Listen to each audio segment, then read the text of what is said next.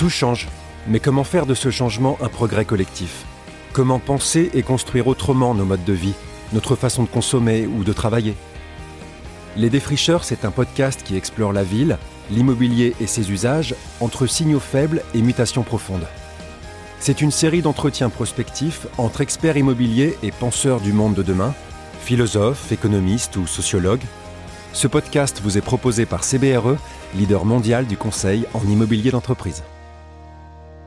Bienvenue pour ce nouvel épisode des Défricheurs, le podcast qui explore la ville de demain, qui explore l'immobilier et ses usages. Je suis Nicolas Verdillon et j'anime la ligne de métier investissement immobilier chez CBRE, conseil immobilier d'entreprise. Et j'ai le plaisir d'accueillir aujourd'hui Nicolas Motis, un autre Nicolas, pour un échange sur le thème de la pertinence économique de l'investissement responsable. Nicolas est chercheur à l'école euh, polytechnique et il est un des Français spécialisés dans la finance euh, responsable. Merci Nicolas de nous rejoindre aujourd'hui. On va donc euh, débattre et évoquer avec vous tout ce qui est lié à l'investissement durable tout le monde parle de cet investissement euh, responsable. J'avais en même temps envie de dire, mais euh, qui va payer? C'est une question un peu abrupte. Hein nous tous. Ah, bah, un petit peu nous tous, mais pour y répondre, on avait envie de regarder ça sous un autre angle, c'est-à-dire de définir cela comme un coût financier court terme dont acte, mais euh, en fait, n'est-ce pas une, je dirais une tonne d'économie à venir pour le marché de l'immobilier? Certains nombre d'investisseurs ne s'y sont pas trompés parce que chez CBRE, nous faisons euh, chaque année une étude des objectifs et des priorités des investisseurs sur le marché, et notre dernière étude du début de l'année, au niveau européen, sur ces dites priorités des investisseurs, faisait ressortir que sur le podium, nous avons un la qualité du locataire, qui est important pour l'investisseur. En deux, tout ce qui est lié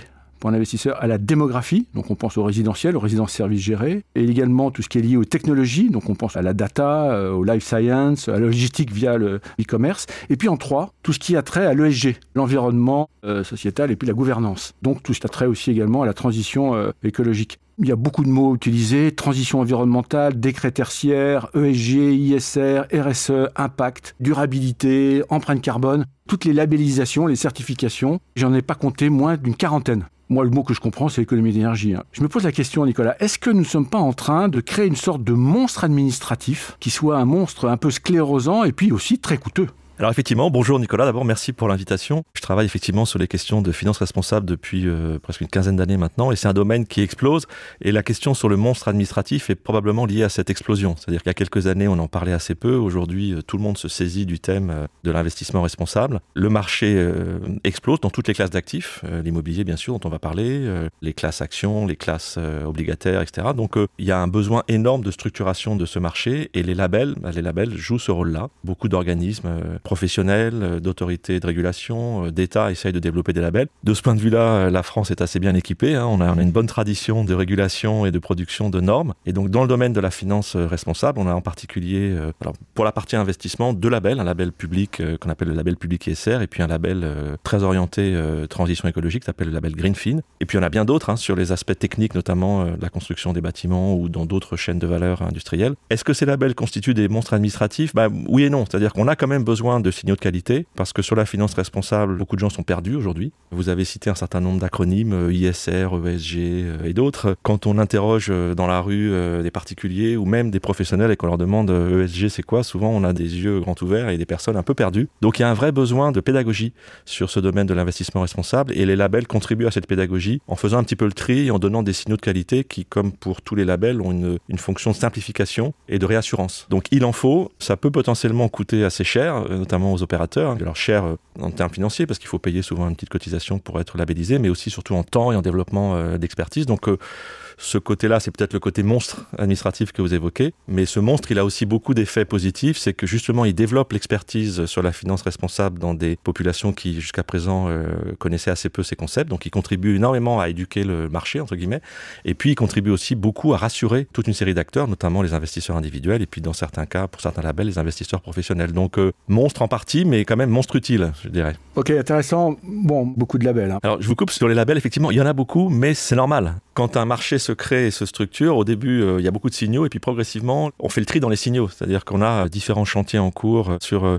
les labels de finances responsables. Il y a des réflexions aujourd'hui euh, relativement poussées pour essayer de faire converger les labels, voire même de les regrouper, par exemple au niveau français. J'ai participé à la création du label ISR public et je fais partie du comité scientifique du label. On est bien conscient du fait que trop de labels nuit au principe du label. Et donc c'est en train quand même de se regrouper et on peut espérer que d'ici quelques années, on aura peut-être des labels ombrelles qui auront des déclinaisons dans différents secteurs et qui permettront euh, aux utilisateurs de cette information de s'y retrouver peut-être un peu plus facilement qu'aujourd'hui. Parce que c'est vrai qu'aujourd'hui, c'est quand même pas toujours évident. Vous me rassurez parce qu'à propos de transition énergétique, euh, loi de faire une mauvaise transition en disant que sur les pompes à essence, on voit pas tous les labels qu'il y a eu depuis les différents types d'essence qui existent depuis 40, 50 ans. Heureusement. Bon, ça, c'est un autre sujet. Voilà.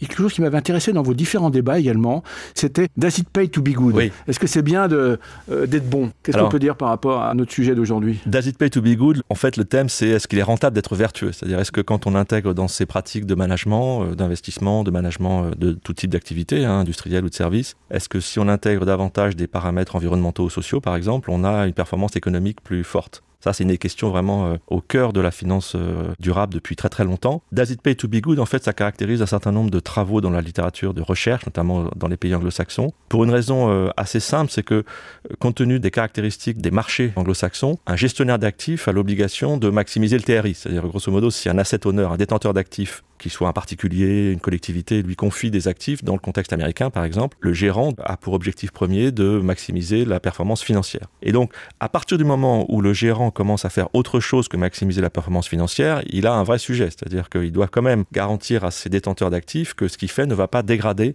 la performance financière. Et donc ce does it pay to be good, ça vient de cette question un peu fondamentale qui est liée au contexte institutionnel anglo-saxon, c'est que si le gérant ne garantit pas ça, il est liable comme on dit, donc il peut être attaqué par ses détenteurs d'actifs et il peut se retrouver même euh, très fortement mis en cause. Et donc s'il veut faire de la finance euh, durable, ce gérant, il doit être capable de prouver à ses assets honneurs, à ses détenteurs d'actifs, que ses actions vont à la fois générer de la performance ESG, la performance environnementale, sociale et de gouvernance, ou une partie de ces éléments de performance, et du TRI. La question d'Asit Pay to Be Good a fait l'objet de milliers de recherches hein, depuis plusieurs décennies. Alors, je ne sais pas si vous voulez la conclusion à cette question. Est-ce qu'on garde le suspense parce qu'on donne la conclusion? Non, non, non, je n'ai pas la conclusion. Moi, j'allais rebondir en disant, parce que j'ai bien aimé votre propos sur le TRI, où effectivement, nous, euh, chez CBRE, les discours que nous avons avec nos investisseurs, on parle TRI, on parle rendement, on parle rentabilité. Et dans le TRI, qu'est-ce qu'on a? Ben, On a un certain nombre d'éléments. Refaire la toiture, tiens, la chaudière a consommé un peu plus, qui va payer l'assurance du bailleur, euh, ou tiens, il faut nettoyer le terrain.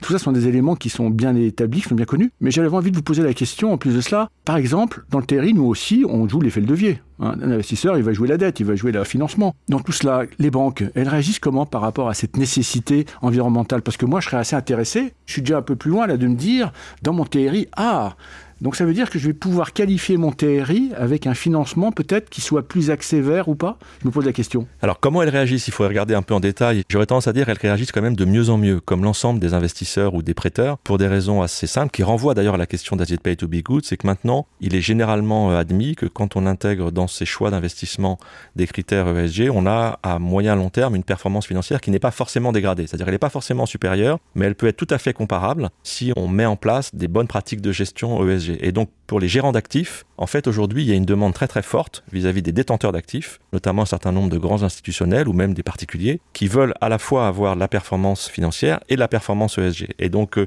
les grands intermédiaires euh, financiers, banques, compagnies d'assurance et autres, ont de plus en plus intérêt pour leur propre business, si elles veulent attirer ces investisseurs-là et ces détenteurs d'actifs, à montrer que dans leur choix de portefeuille, elles intègrent ça. Alors, est-ce que ça se traduit par une prime, une réduction de coûts pour les gérants? La conclusion n'est pas complètement claire d'après ce que j'ai pu lire euh, sur le sujet. On a eu des débat depuis pas mal d'années sur les green bonds, donc sur les obligations euh, vertes. Il y a des travaux qui disent que effectivement, quand on émet des obligations vertes, donc des obligations avec lesquelles on garantit un certain nombre d'effets environnementaux, on a une prime, c'est-à-dire on paye un peu moins cher le financement. D'autres travaux disent que c'est pas du tout euh, si évident. Encore une fois, moi je pense que le point clé, c'est que quand on le fait, on paye pas plus cher. Donc autant le faire. C'est-à-dire que dans certains cas, on peut avoir euh, des financements meilleur marché. Dans tous les cas, les financements sont pas plus coûteux. Même s'ils sont pas plus coûteux, à minima, on délivre en même temps de la performance ESG. Donc pourquoi s'en priver? Si on prend une perspective un peu longue, hein, je vous disais que ça fait pratiquement une quinzaine d'années que je travaille sur ces sujets-là. Il y a encore 5 euh, ans, 3-5 ans, quand on parlait de ces sujets ESG à beaucoup d'acteurs financiers classiques, on trouvait pas mal de scepticisme. Aujourd'hui, je pense que ce scepticisme a disparu. La plupart des grands acteurs financiers s'intéressent à ces thématiques et beaucoup tâtonnent encore, essayent de voir comment ils peuvent intégrer dans leurs choix financiers à la fois des objectifs de TRI, hein, qui sont parfaitement euh, légitimes, et des meilleures performances ou de meilleurs impacts ESG. Donc on est, on est dans cette zone intermédiaire, beaucoup, beaucoup d'acteurs s'y intéressent, peut-être pas tous, mais quand même aujourd'hui euh, une masse très, très importante d'acteurs. Je pourrais vous donner quelques chiffres si vous voulez euh, tout mhm. à l'heure. Et les pratiques sont en train d'être construites par beaucoup d'acteurs pour essayer de bien intégrer les deux, mais sans jamais renoncer au TRI. C'est une des grandes différences entre la finance responsable et la finance à impact. Vous avez sûrement croisé ce thème-là. Dans la finance à impact, on accepte un trade-off, un arbitrage entre le financier et l'ESG dans la finance responsable, ce qui fait son succès et ce qui va, j'espère, assurer sa prospérité, hein, c'est qu'on n'accepte pas le trade-off. C'est-à-dire qu'on veut les deux. On veut le beurre, l'argent du beurre. Alors ça paraît un peu naïf, mais l'expérience montre qu'on y arrive de plus en plus souvent. C'est-à-dire que ceux qui le font et qui le font de façon innovante s'en sortent plutôt pas mal. Mais on est vraiment dans cette phase où beaucoup, beaucoup d'acteurs apprennent à le faire en étant beaucoup plus ouverts et beaucoup plus positifs sur cette combinaison euh, TRI-ESG qu'ils pouvaient l'être il y a encore euh, à peine quelques années. Vous dites en fait qu'il faut trouver le bon équilibre entre le coût du développement durable et puis sa pérennité économique. Oui, j'ai bien absolument. Je vous retrouve complètement. Mais vous avez également à un moment dit, tout le monde en parle. Tout le monde en parle de l'ESG, de la transition économique, de l'ISR. C'est vrai que tout le monde se sent concerné, comme vous l'avez dit. Je dirais même que la pandémie, comme d'autres choses, hein, a été un formidable accélérateur. Ceci étant, quand on se projette là maintenant, on vise normalement 40% de consommation euh, en moins en 2030 par rapport à la période 2010-2020. C'est juste pour repositionner le, sujet purement immobilier. J'ai quand même quelquefois le sentiment que les acteurs, non pas qu'ils soient euh, perdus, mais ils se demandent euh, de temps en temps par où commencer. À votre avis, comment ça va se faire, ce chemin de la transition? Vous y êtes tout à l'heure référence un petit peu euh, sans rentrer dans le sujet. Alors d'abord que les acteurs soient perdus, ça me paraît assez normal. C'est-à-dire Par rapport au monstre administratif. Oui, absolument. au monstre administratif et puis même à l'évolution des thématiques. C'est-à-dire que dans les thématiques ESG, on a des choses extrêmement variées. Si je prends euh, la partie environnement, là vous avez évoqué la performance énergétique des bâtiments typiquement, mais il y a d'autres paramètres dans le E qui sont également extrêmement importants. Par exemple dans le E de ESG, on va retrouver aussi tout ce qui est euh, consommation d'eau, tout ce qui est préservation de la biodiversité par exemple. La question se pose autour de sites euh, de bâtiments, de nouvelles constructions ou de rénovations. On va trouver aussi tout ce qui est économie circulaire, tout ce qui est émission de polluants, par exemple, de polluants euh, chimiques, de gaz à effet de serre. Donc euh, la thématique environnementale, elle est très très vaste. Il y a des sujets sur lesquels on arrive à peu près aujourd'hui à trouver des solutions et à avoir des pistes d'action sur la consommation énergétique, l'optimisation énergétique des bâtiments. Aujourd'hui, on sait faire des bâtiments, enfin vous le savez mieux que moi, qui consomment rien, voire même à énergie positive. Donc on a des solutions sur un certain nombre de variables ESG, e mais sur d'autres variables, beaucoup de gens tâtonnent. la biodiversité, par exemple, il y a beaucoup de travaux de recherche, mais on a beaucoup de mal à caractériser cette biodiversité. Donc, donc c'est normal que les acteurs soient perdus,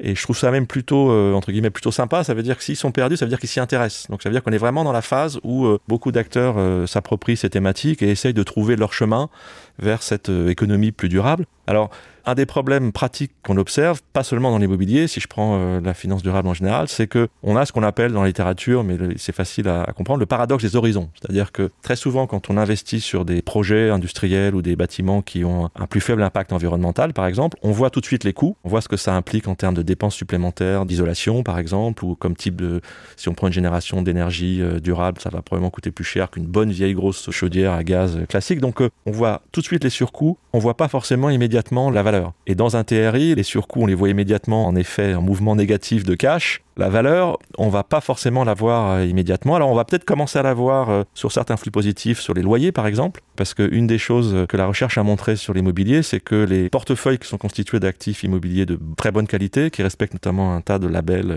HQE euh, et autres, sont en moyenne des actifs qui performent mieux parce qu'ils ont des taux d'occupation plus élevés et souvent des loyers plus élevés. Donc déjà sur les mouvements positifs quasi immédiats sur les loyers, en termes de taux d'occupation et de niveau de prix, on a un effet positif, mais il y a un autre effet de la valeur qui est extrêmement important et qu'on va pas voir tout de suite, d'où la notion de paradoxe des horizons, c'est la valeur du bien lui-même. La valeur du bien lui-même, vous allez la voir sur un portefeuille euh, d'actions ou même d'immobilier, notamment quand vous allez céder le bien. Vous pouvez le valoriser tous les ans euh, des valeurs de marché, mais c'est pas toujours évident d'intégrer dans les valeurs de marché des performances ESG. Beaucoup d'acteurs essaient de regarder comment on peut faire ça, mais c'est pas encore évident. Par contre, à la revente, si vous êtes sur une zone où il y a un certain nombre de bâtiments euh, qui sont des passoires énergétiques, qui ont encore de l'amiante dans les structures, la valeur de revente va probablement se prendre une très très grosse claque déjà aujourd'hui, mais a fortiori dans quelques années. Ce que montre aussi la recherche sur ces classes d'actifs-là, c'est que à la revente, la valeur du portefeuille de biens euh, durables constitue une, un vrai plus dans le TRI, parce que le TRI, c'est aussi les flux euh, dispositif euh, de sortie. Quoi. Ce qu'on appelle la valeur verte. Par exemple, oui, ça rentre dans cette valeur-là, absolument. Mhm. Qui reste quelque chose de relativement fugace quand même, parce qu'une fois que tout le monde sera mis à niveau... Alors, fugace, oui et non. Hein. Dans ces travaux de recherche, il y, a notamment des Néerlandais qui ont fait pas mal de travaux là-dessus depuis longtemps. C'est fugace, mais dans la durée. Ça se répète. Hein. Vraiment, ils ont fait des études économétriques, notamment avec des portefeuilles euh, constitués sur longue période, avec des entrées et sorties vraiment euh, sur des périodes significatives. On voit quand même que le bonus sur le TRI est, est réel. Il y a d'autres effets, je pense qu'on pourra, on peut se projeter un peu, qu'on pourrait imaginer à l'avenir. C'est que, bien sûr, sur les bâtiments, il y a des questions de performance énergétique, mais il y a d'autres euh, variables. Par exemple, un des gros sujets aujourd'hui dans la recherche euh, qui touche aux paramètres E, c'est toutes les questions d'écomobilité. Des bâtiments qui ont été construits euh, pour accueillir plus facilement des flottes de véhicules électriques, qui sont bien placés par rapport à des réseaux de transport, qui peuvent favoriser des types de mobilité verte, vélo et autres, sont aussi des bâtiments qui, au travers des usages qu'ils permettront, c'est une hypothèse hein, que je fais, mais auront probablement une valeur supérieure à des bâtiments dans lesquels il sera impossible de recharger euh, sa voiture ou de garer son vélo de façon propre. Donc il n'y a pas que des éléments sur la performance énergétique, il y a beaucoup d'éléments aussi qui sont liés à d'autres facteurs, notamment des facteurs euh, sociaux, qu'on a vu à l'occasion de la crise euh, revenir très très fortement sur le devant de la scène. Quand vous évoquiez les flottes de véhicules électriques, j'ai vécu le cas avec un constructeur qui me disait je vais faire payer la prise, ça coûte plus cher. Hein. Je reviens à mon propos initial qui était qui va payer? En dehors du fait que ça ne détruit pas de la valeur, de la profitabilité. L'utilisateur occupant, c'est le bailleur investisseur euh, et ou le, constructeur. On a quand même l'impression que malgré les bons sentiments, tout le monde surpasse un peu la patate chaude. On parlait tout à l'heure TRI, rentabilité. Est-ce qu'une partie de la réponse ne se trouverait pas dans ces primes de risque dont tout le monde euh, fait un peu la gloriole en ce moment, c'est légitime, hein, ces primes de risque dans l'immobilier qui est de entre 250 et 450 points de base. Je rappelle que c'est le différentiel de rendement entre le bon du Trésor français à 10 ans et puis le rendement moyen immobilier, que les banques centrales ne cessent d'alimenter depuis 2019. Euh, dans les faits, moi je me pose la question de dire est-ce que dans cette prime de risque, est-ce qu'il n'y a pas un gisement de richesse pour bah, aller euh, payer cette bascule sur euh, le développement durable? Alors, je vais parler de la prime de risque. Juste avant, je vais faire un petit détour par un autre exemple, qui est le bio. Vous avez tous, en tant que consommateur, eu euh, des fois à choisir entre un produit bio et un produit classique non bio. Et en fait, on a tous envie d'avoir des produits bio au prix du produit normal. Beaucoup d'études ont montré que finalement, il y avait assez peu de consommateurs qui étaient prêts à payer le surprix pour le bio. Il y a un segment de clients qui sont prêts à payer plus cher, j'imagine que vous les avez aussi dans votre domaine, pour avoir un bâtiment euh, ultra écologique. Euh. alors peut-être c'est des clients relativement haut de gamme, qui ont déjà un pouvoir d'achat assez élevé, ou qui ont des convictions extrêmement fortes. Si je fais l'analogie avec le bio, c'est un peu ça, hein, soit des, mhm. Mhm. des, bobos parisiens, pour faire un peu caricatural, ou euh, des militants très très convaincus d'un certain nombre de choses sur l'alimentaire. Et donc, mais ces populations-là correspondaient à une population relativement limitée par rapport à l'ensemble de la population. Donc ça veut dire quoi? Ça veut dire que tout le monde veut le bio, mais assez peu de personnes sont prêtes à payer pour le bio. Et ce qu'on a pu observer pendant un certain nombre de décennies, maintenant le marché du bio est un marché qui est beaucoup plus grand, c'est qu'en fait, le segment de ceux qui payent plus au début contribue à solvabiliser l'ensemble du bio pour tout le monde, mais ça prend du temps. Et après, tout le monde est content aujourd'hui, dans n'importe quelle euh, moyenne surface ou grande surface, il y a aujourd'hui un rayon bio, ce qui était impensable il y a encore 5 euh, à 10 ans. Donc c'est devenu aujourd'hui quelque chose d'assez évident qui rentre dans l'offre standard pour tous les types de consommateurs, même ceux qui ne payent pas le bonus. Donc qui va payer sur l'immobilier? Moi, je suis prêt à parier qu'on va tous payer. C'est-à-dire qu'il y a probablement quelques acteurs qui vont euh, amorcer le système.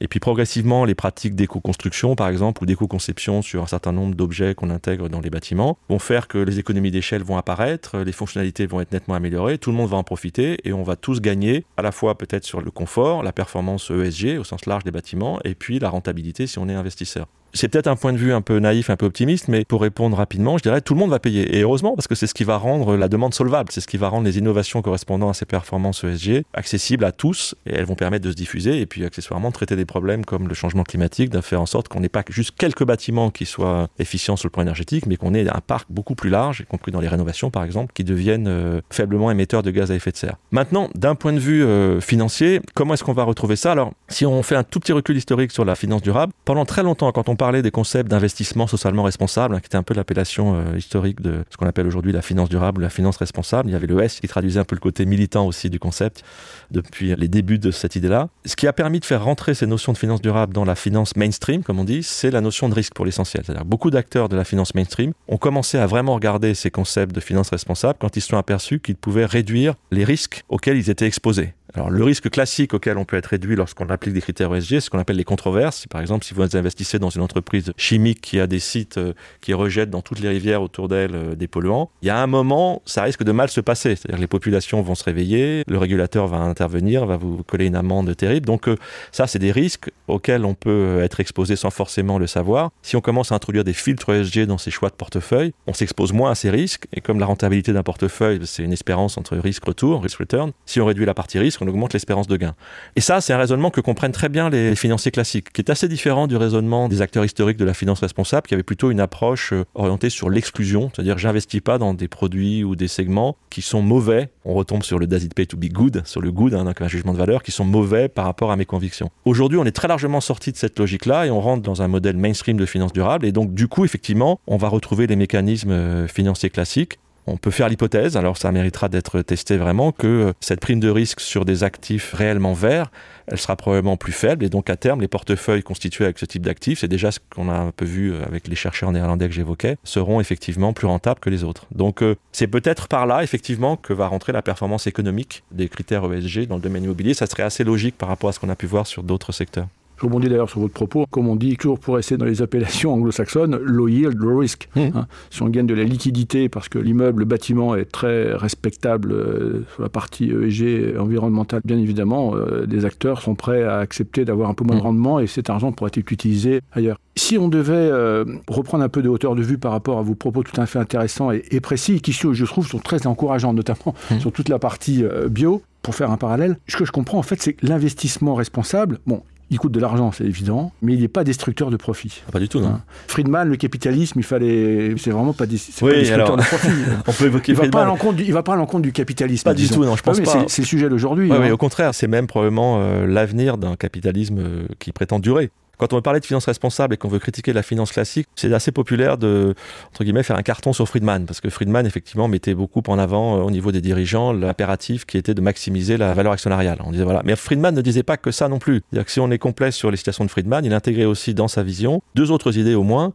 L'idée que les dirigeants des entreprises concernées devaient respecter un certain nombre de règles et de réglementations. Et donc, il renvoyait en fait à la société au sens large la définition de ce qui était bien euh, ou mal, notamment sur le plan euh, social, environnemental et, autres, hein, les plans comptables, par exemple, sur les normes. Et le deuxième point qu'il indiquait, qui est un point qui mérite, je pense, d'être gardé en tête, c'est que le dirigeant d'entreprise n'est pas forcément le plus légitime pour définir ce qui est bien que ce soit sur le plan environnemental ou social. Et donc Friedman, en fait, disait, bah, comme on ne peut pas confier cette définition de ce qui est bien ou mal à un dirigeant d'entreprise, on lui assigne une mission qui est assez basique, qui est de maximiser la variable qu'on arrive à mesurer, c'est-à-dire la valeur actionnariale. Dans la finance euh, durable, effectivement, une des raisons pour lesquelles beaucoup de financiers qui étaient adeptes de Friedman adoptent ce concept, c'est que on arrive à leur montrer que dans la durée, c'est rentable, ça détruit pas du tout le profit. Vous parliez de la crise euh, récente. Au cours de l'année écoulée, de l'année 2020, beaucoup, beaucoup d'articles dans la presse que vous avez probablement vu indiquant que la rentabilité des fonds euh, ISR avait été supérieure ou moins inférieure, mais souvent très, très nettement moins inférieure aux fonds classiques. Alors, il faut quand même être un peu prudent là-dessus. C'est-à-dire, autant moi je suis convaincu que la finance durable, c'est quelque chose qu'on doit encourager, autant on peut avoir des biais qui favorisent la finance durable à certains moments. C'est-à-dire qu'une des raisons qui a expliqué euh, la surperformance des fonds de finance responsables pendant la crise, c'est que ces fonds structurellement sont beaucoup plus investis que d'autres sur des secteurs comme la santé ou le digital. Et là, pendant la crise sanitaire, la santé et le digital dans des secteurs qui ont euh, surperformé. Qu'on euh, récupère via l'immobilier, qu'on récupère dans les résidences-services gérées, dans le health. Exactement. Ça, c'est récupéré, tout à fait. et ce sont des fonds de finances responsables qui investissent en général assez peu ou beaucoup moins ou de façon très sélective dans l'oil and gas, comme on dit. Et donc, comme les compagnies pétrolières se sont largement cassées la figure, alors elles ont rattrapé depuis en partie, ces fonds-là ont été moins pénalisés que d'autres. Donc, il y a, ça reste des bonnes raisons hein, pour expliquer la surperformance, mais il faut quand même être prudent sur les facteurs euh, structurels qui font que la finance responsable est une, une bonne pratique. Moi, je pense que c'est une bonne pratique parce que fondamentalement, à terme, ça a des effets sur les risques, on les a évoqués, mais ça a aussi des effets sur euh, l'innovation. C'est-à-dire quand on regarde ce qui est générateur de valeur au sens large, hein, je mets un S à valeur euh, financière, mhm. mais aussi humaine, sociale, environnementale, eh ben, il y a beaucoup d'innovation. Dans l'industrie, par exemple, un des très très gros leviers que peut stimuler la finance durable, c'est l'innovation. C'est la R&D, c'est les changements de business model, c'est l'introduction de nouveaux matériaux, l'introduction d'autres modes de génération d'énergie ou de stockage d'énergie. Et ça, c'est convergent, du coup, parce qu'on est à la fois meilleur sur le plan des coûts, sur le plan économique, meilleur sur le plan de la valeur, parce qu'on offre euh, par exemple une mobilité qui émet moins de microparticules euh, en centre-ville, et puis meilleur sur le plan financier, ben, parce que à terme, les consommateurs euh, reviennent, rachètent, restent, et ça, ça finit par se traduire dans un bon TRI. Donc je ne pose pas du tout le profit et la finance durable, je mets beaucoup plus l'accent sur le comment. Comment on le fait et comment on y arrive C'est une des raisons pour lesquelles moi je travaille dans une école d'ingénieur, donc à la fois sur le management de l'innovation et sur la finance durable, parce que je pense que beaucoup de solutions aux problèmes environnementaux et sociaux que l'on a à traiter aujourd'hui se trouvent dans l'innovation. Pas que technologique, mais notamment technologique. Et donc si on arrive à faire converger les deux avec un stimulus un peu fort de la partie financière, on aura à la fois le TRI et euh, des performances ESG supérieures. Donc ce que je retiens, c'est que l'investissement responsable n'est pas euh, destructeur de profit et qu'en plus, avec l'innovation, la recherche et le développement d'ailleurs, on crée de la richesse là. Tant mieux parce que c'est pas de démagogue de dire que sans profit tout s'arrête de toute façon. Hein. Absolument. Euh, on n'a pas de frein. Je voudrais rebondir aussi tout à l'heure. Vous disiez le retour profitable sur investissement, il doit se faire sur la base sans doute d'un calendrier peut-être un petit peu plus long ou moins court, mais en tout cas dans une échelle de temps, on est peut-être plus sur les mêmes ratios. Oui, alors c'est la notion de paradoxe des horizons hein, qu'on mmh. évoque souvent quand on parle de finances responsables, c'est qu'effectivement comme on l'a dit, hein, les coûts sont immédiats, la valeur peut se matérialiser un peu plus long terme. Et donc, un des sujets clés aujourd'hui, c'est comment on fait en sorte que la gouvernance des entreprises ou des investisseurs soit alignée sur la réalité opérationnelle. Ça a été longtemps évoqué, à mon avis, pour de mauvaises raisons, mais par exemple, sur le cas de Danone, où est-ce qu'on peut dire qu'il euh, est impossible d'avoir une entreprise avec une, mission, une raison d'être, si elle est cotée sur un marché classique avec des investisseurs euh, parfois un peu agités. En l'occurrence, c'était pas du tout le sujet, je pense, sur Danone, mais ça traduit le fait que ce débat-là, il est très présent dans beaucoup d'esprits. C'est est-ce que le capitalisme va être capable de se projeter euh, à horizon euh, relativement long et va être capable de favoriser les efforts euh, qu'on doit tous engager pour y arriver. Alors c'est un point que moi je vois avec un autre prisme qui est le prisme de la régulation. Tout à l'heure on a parlé de monstres administratifs sur les labels. Il y a peut-être un autre monstre administratif avec à la fois des côtés positifs et négatifs, c'est la régulation. Moi, je travaille au sein de la commission climat et finances durables de l'AMF, donc le régulateur des marchés, et c'est une question sur laquelle on passe énormément de temps, c'est voir comment on peut réguler les marchés financiers pour déplacer des masses de capitaux vers des activités qui vont permettre de financer la transition, mais pas demain ou pas l'an prochain, mais sur les 10, 15, 20 prochaines années. Hein, les trajectoires liées à l'accord de Paris supposent d'investir euh, pendant 10, 20, 30 ans de façon assez massive sur un certain nombre de sujets. La bonne nouvelle, c'est qu'on peut le faire. C'est-à-dire quand on regarde les capitaux disponibles, ne serait-ce qu'en France par exemple, on a les ressources, on a le patrimoine pour financer cette transition dans l'industrie, mais dans l'immobilier aussi, euh, dans l'agriculture, dans les transports, hein, qui sont les grands sujets aujourd'hui sur la partie euh, climat. Donc on peut le faire, on sait qu'on a de quoi le faire. Ce qu'on ne sait pas encore vraiment euh, faire, c'est structurer le système pour que les capitaux aillent dans le bon sens. Quoi. Et là, c'est un chantier qui concerne tout le monde chaque citoyen, mais aussi chaque investisseur, chaque promoteur, chaque euh, créateur d'activités industrielles Ma réponse est peut-être insatisfaisante, mais parce que la réponse, on doit tous la trouver ensemble, on doit tous trouver les moyens de déplacer les, les capitaux nécessaires pour financer une transition dont les effets vont être, euh, pour certains, immédiats, pour d'autres, euh, ils vont se matérialiser dans 5 ans, dans 10 ans, dans 15 ans. Mais si on le fait pas maintenant, on va tous avoir des vrais problèmes de bronzage, y compris en région parisienne. Quoi. On, hmm. va, on, aura du mal à rester dehors. Quoi. Hmm on a parlé quand même de choses qui sont pas très agréables, c'est des choses très pratiques. Hein. C'est combien ça coûte, euh, combien d'argent je vais mettre, mon TRX, etc., etc. Ça, c'est la partie émergée du sujet des coûts. Après, euh, il y en a bien d'autres. Vous l'avez dit tout à l'heure différemment, mais vous parlez aussi de la manière hein, de faire l'investissement durable. Vous avez fait un peu quelquefois des allusions à la gouvernance. Il y a tout un tas de sujets hors coût direct que l'on voit, qui participent à cet investissement euh, durable aussi et qui sont tout à fait euh, prenants sur l'immobilier. Oui, oui, alors ça c'est un sujet qu'on retrouve dans l'immobilier mais qu'on retrouve dans tous les secteurs. Quand on soulève le tapis de la finance durable, on s'aperçoit qu'il y a un tas de problèmes assez compliqués qu'on n'avait pas vu avant, notamment par exemple sur les émissions de gaz à effet de serre. On voit bien que si on veut regarder l'impact d'un actif, un bâtiment, un parc industriel, euh, un parc machine, etc., on est bien obligé d'aller très au-delà de l'actif lui-même. C'est-à-dire que toute la chaîne de valeur qui est autour de l'actif, par exemple dans la phase de construction, la façon d'approvisionner le site, d'évacuer euh, les gravats s'il y en a, le type de béton un des matériaux qui est les plus émetteurs de gaz à effet de serre au niveau mondial, c'est le béton, c'est le ciment en fait. Hein. Donc euh, quel type de ciment on met? Est-ce qu'on met du ciment produit avec euh, des éléments recyclés, avec de l'énergie verte? Est-ce que dans les cimenteries on a mis des vieux pneus ou on a mis autre chose? Enfin, dès qu'on commence à regarder un peu ces sujets-là, et c'est un autre point sur lequel aujourd'hui beaucoup d'acteurs tâtonnent et essayent de trouver des solutions. Par contre, on sait tous, ça c'est sûr, qu'il faut élargir le périmètre. C'est-à-dire qu'on peut pas se contenter de regarder uniquement si on est dans un de l'immeuble de bureau. Il faut regarder ce qui s'est passé avant la construction, ce qui va se passer éventuellement après dans le démantèlement de l'immeuble, si on doit l'envisager, ce qui se passe aussi dans tous les usages, c'est-à-dire euh, les personnes qui sont dans ce bâtiment, euh, comment elles se comportent, d'où elles viennent, est-ce qu'elles se déplacent beaucoup, comment elles se déplacent. Donc ça, c'est un vrai sujet aujourd'hui sur lequel il y a énormément d'innovations et de choses à, faire. Il y a beaucoup d'acteurs qui travaillent dessus. C'est où est-ce qu'on regarde quand on veut parler de performance ESG. On ne sait pas toujours exactement aujourd'hui ce qu'il faut regarder et comment le regarder, mais ce qu'on sait tous, ça c'est une certitude, c'est qu'il faut regarder au-delà de l'actif lui-même. Il faut aller bien au-delà de ce qu'on avait l'habitude de tracer dans les reportings euh, financiers classiques, par exemple. Ça, ça suffit plus aujourd'hui. Nicolas, le temps passe. Le temps passe. C'est déjà la fin de ce rendez-vous. Un grand merci. Sur le temps, il y a une formule que j'aime bien, je peux la citer là, c'est le, le temps se venge de ce que l'on fait sans lui. Prendre le temps, effectivement, dans tous les sens du terme, hein, c'est vraiment un élément important aujourd'hui. Très bien. En tout cas, merci à tous nos éditeurs. Encore merci Nicolas d'avoir participé à cet échange tout à fait intéressant. Vous pourrez retrouver le défricheur sur toutes les plateformes de podcast euh, et sur cbre.fr. Et à bientôt. Merci. C'est déjà la fin de ce rendez-vous. Merci à tous nos auditeurs. Nous espérons que cet échange vous a inspiré. Vous pouvez retrouver les défricheurs sur toutes les plateformes de podcast et sur cbre.fr. À bientôt pour le prochain épisode.